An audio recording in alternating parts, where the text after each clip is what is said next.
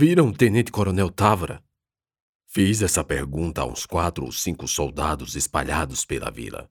Ninguém sabia. Minha urgência era movida pela necessidade de ajudar Ana, mas eu não o encontrava. Sargento Barbosa também sumira. Aliás, não estava ali. Tinha sido comissionado numa missão sob ordens de acompanhar uma expedição e ir à Vila Posse enviar notícias do comando. E a nossa próxima parada. E primeiro era necessário mandar alguns mensageiros. Munido de informações contraditórias, cheguei a um casebre, cujas coordenadas apontavam razoável probabilidade de ser o local escolhido por Juarez Távora para o refúgio e descanso. Tenente Coronel, chamei ainda no alpendre do barraco. Estava tudo aberto, ao contrário da maioria das casas. Achei estranho, porque não só aberto, mas exalando um cheiro muito peculiar. Passei a vista por cima e ao redor da casa e vi no oitão a janela de onde saía fumaça. Entrei.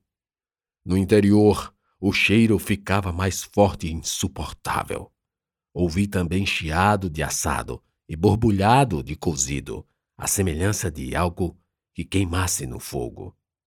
A casa, com apenas dois aposentos, guardava nos fundos a cozinha, sem móvel algum. Quando passei completamente pelo limiar da porta, uma voz andrógena e áspera me encontrou. Virar o eixo! Tremi. Então, do nada, apareceu uma velha negra e gorda, em roupas encardidas, e embora encobertos, seus seios beiravam a cintura. Ela usava um turbante amarelo na cabeça, e em seu pescoço contornavam correntinhas, voltas e voltas de coquinhos pretos e vermelhos, semelhante a um rosário de contas. Além disso, estava envolta de talismãs e de outros penduricalhos que eu não sabia denominar. Os pés descalços e rachados, e, na mão grossa e enorme, uma colher de pau fumegante. Aspecto tenebroso para mim, assustador, realçado pela áurea da luz ambiente que penetrava pelas portas do fundo e lhe dava um contorno incandescente. Eu estava paralisado. Minhas mãos se umedeceram. A vista se turvou. A bem da verdade, minha fé no sobrenatural, como muito já escrevi, cambiava entre a vontade de que as coisas que cresci ouvindo na igreja e em casa fossem tudo lorota mentiras para amedrontar. Carregava igualmente a expectativa de que jamais viria assombrações ou coisas do diabo.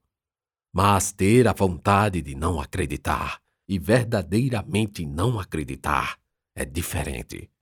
Igualmente o contrário. Desejar com ardor acreditar, mas no fundo, lá dentro, duvidar. Foge do controle do querer. Além do mais, Ali era um sentimento diverso daquele que me assaltava quando me impressionava com histórias de terreiros de macumba, como se falavam, e das entidades malignas que invadiam os fracos de espíritos, controlando-os a agir como montarias do Satanás, fazendo-os de cavalo. Não, ali era o real, à minha frente, terror, Zanguei-me por me manter imóvel à vista da medusa negra. Ela revirou os olhos e apontou para mim. Que delinga de galeguinho do olho azul? Perguntou e, diante de minha mordaça de pavor, continuou com aquela ladainha de fala arrastada e embrulhada, aproximando-se de mim. Ô, oh, galeguinho, que menino branco e bonito! Bonito e com língua afiada que é um danado. Lá ele chegou e Vachunche vai ajudar. O deixa Galeguinho passar pela bexiga sem levar um trisco, pois, pois, é que Xangô carece de língua de menino de cabelo amarelo. Mode fazer o que é certo, que eu sei que Exu avisou. Uma bruxa Feiticeira, macumbeira, só pode ser. E ela não para de falar, me hipnotizando. Pensei. Bastou-me piscar uma vez para quebrar o encanto e sair correndo desembestado, coração acelerado, faltando-me o ar.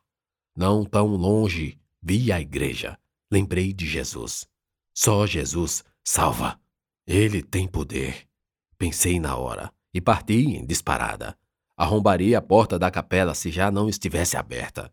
Entrei, trespassando alguns soldados que se abrigavam do sol.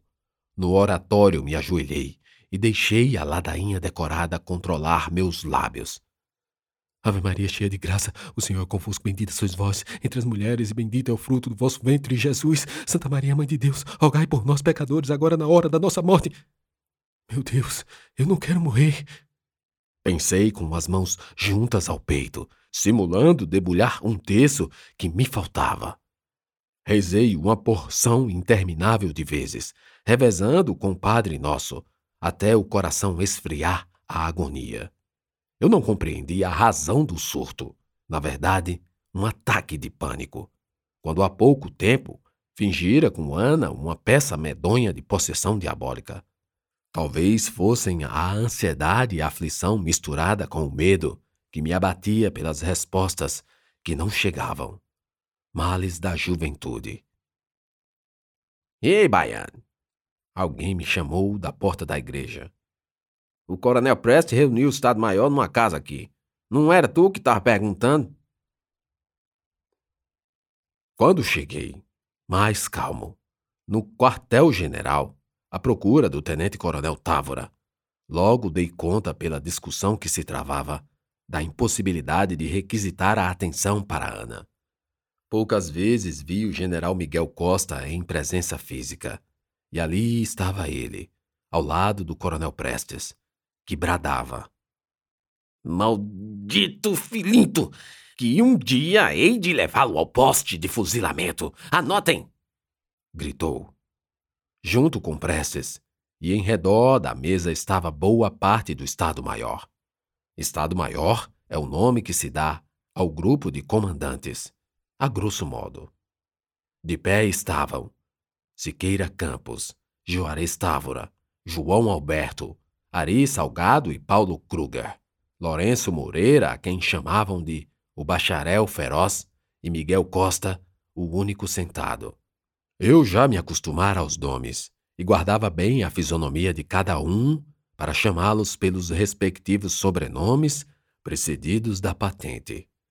Quando cheguei sorrateiramente, nenhum deles tomou minha presença como inoportuna, deixando-me quieto. Então passei a ouvir tudo. O general Isidoro procura apenas entender as razões do boletim.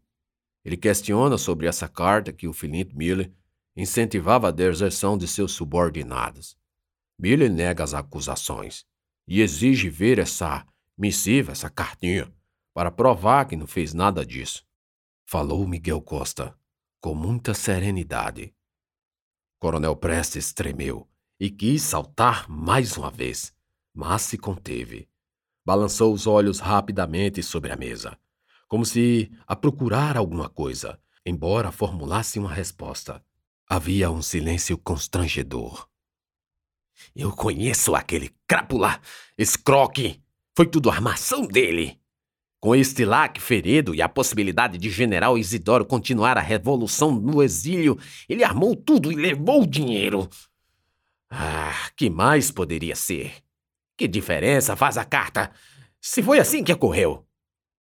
Eu não estava entendendo quase nada. Muitos nomes e situações que nunca presenciei, por óbvio. Mas notei que Prestes acusava veementemente esse tal de Filinto Miller de ladrão. Roubo no sentido comum da palavra. E sendo mais específico, o tal Miller teria passado a perna nos superiores. Meu irmão morreu e ele estava lá. Eu também. Lutamos juntos. Juarez Távora falou entre a pausa de Prestes. Eis mais um motivo de não deserdar, como o gatuno abjeto o fez. Joaquim Távora, seu irmão, deu a vida pela causa. E o mínimo que cada um de nós devemos fazer é honrar cada um que caiu. Mas ele, ele, aquele.